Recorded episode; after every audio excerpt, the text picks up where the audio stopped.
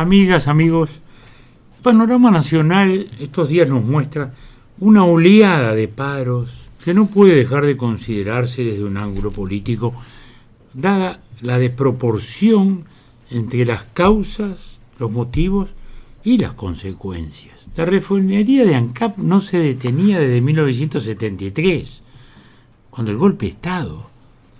Ahora se paralizó porque se está por comenzar la negociación de un nuevo convenio y porque se está buscando algún socio para las fábricas de Portland que generan un déficit anual del orden de 60 millones de dólares.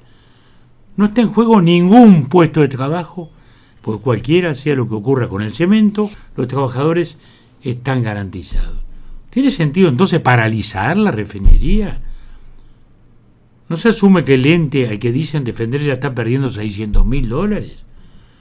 Una medida extrema, tan extrema, solo puede ocurrir si hubieran causas y circunstancias absolutamente excepcionales, que no es el caso. Si nos pasamos a la educación, parecido. Los paros han menodiado, uno es lo otro, que es la elección de hora, que esto, que lo otro. Es increíble el sumario abierto a los profesores que en San José realizaban acción proselitista en contra del referéndum que planteó en su tiempo el doctor Alarañaga. Hasta se fotografiaron adentro del liceo con carteles, con carteles en contra de aquella apuesta del doctor Larrañaga. El estatuto del docente dice que hay que destituirlos. Con todas las garantías y toda la parsimonia, los abogados del Codicen han actuado y vienen actuando y le han dado todas las garantías. Pero es evidente que en algún momento alguna sanción habrá que tomar. Pero lo malo, lo malo es que el sindicato cree que estuvieron fantásticos y el PCN cree que estuvieron fantásticos y creen que es posible poner carteles adentro y que los profesores adentro del liceo pueden andar con carteles sobre un referendo. El gremio, la verdad que los profesores secundarios están fuera de, de sí. Eh, su principal representante fue el otro día la comisión investigadora, donde se han probado los fraudes en las licencias sindicales hace su discurso, como dos horas creo, se levanta y se va, y se niega a contestar cualquier pregunta. Hasta reclaman sanciones contra la senadora Bianchi porque pidió informe sobre la situación laboral de una dirigente comunista que no hace mucho intentó agraviar nada menos que al presidente de la República. Porque osó pedir informes, es una legisladora. Si está mal el pedido le dirán que no, pero ¿quién le va a negar el derecho a que pida informes? El puerto es el otro escenario enorme escenario. Estamos en una plena crisis mundial de la logística. Escasean los buques, escasean los contenedores. En este momento el Uruguay está perdiendo capacidad de exportaciones en muchos casos por esas circunstancias.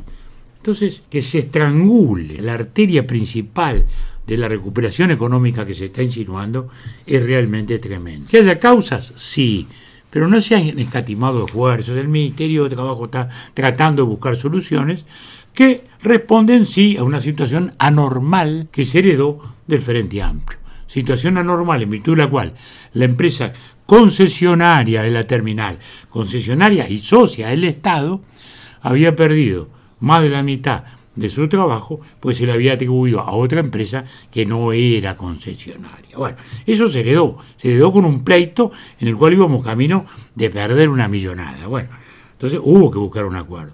Sí, es difícil, pero parar el puerto, vuelvo a decir, cuando algo ha bajado ya la pobreza, 50.000 personas han salido de ese nivel, la tasa de desempleo ha bajado, hoy hay un guarismo de desempleo menor al que había cuando asumió este gobierno. En fin, se está recuperando la economía. Entonces, paralizarla es realmente criminal.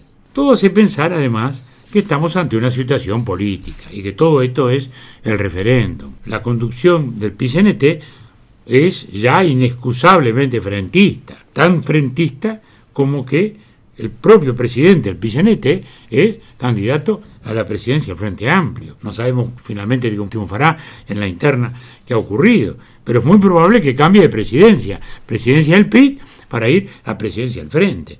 Es decir, uno a veces no sabe si es que PCNT es el brazo sindical del Frente o si al revés. El Frente es apenas el brazo político de un PCNT que es el que marca el rumbo con su capacidad de movilización.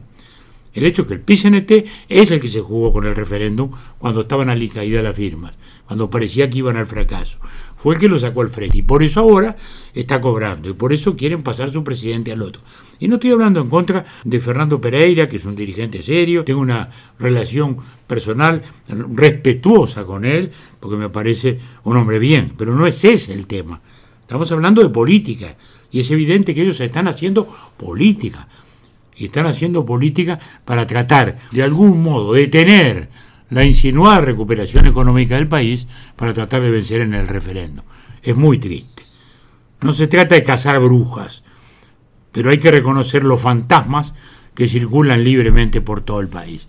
Los fantasmas. El fantasma de que detrás de todos estos paros está el interés del Frente Amplio. Hasta la próxima.